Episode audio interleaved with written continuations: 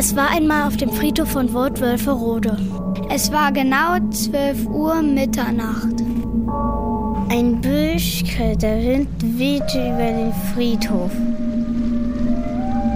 In der Ferne heulte ein Rudel hungriger Wölfe. Zwischen den Gräbern schlängelte sich ein kleiner Bach mit dunklem, stinkendem Wasser.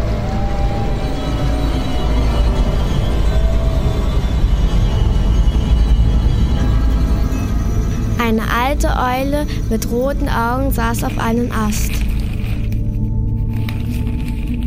Da bewegte sich die Erde von einem Grab. Eine skelettige Hand kam aus der Erde zum Vorschein. Dann kam das ganze Skelett aus dem Grab heraus.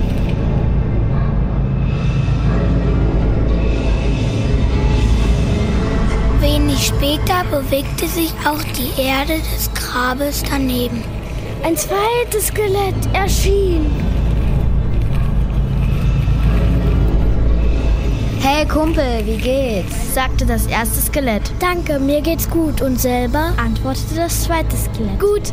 Ey, Alter, wie wär's mit einer kleinen Motorradtour? fragte das erste Skelett. Coole Idee, das machen wir. Das zweite Skelett war begeistert. Sie gingen zur Garage von dem Pfarrer.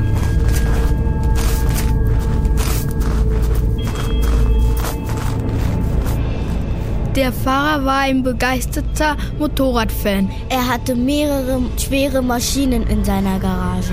Die beiden Skelette schnappten sich zwei Motorräder. Gerade als sie losfahren wollten, sagte das erste Skelett: Ey, Alter, ich hab was vergessen. Es ging zu seinem Grab,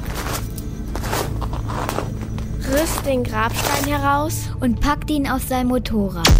Das zweite Skelett fragte erstaunt, Was soll das denn? Da schmunzelte das erste Skelett. Na, denkst du, ich fahre ohne Papiere?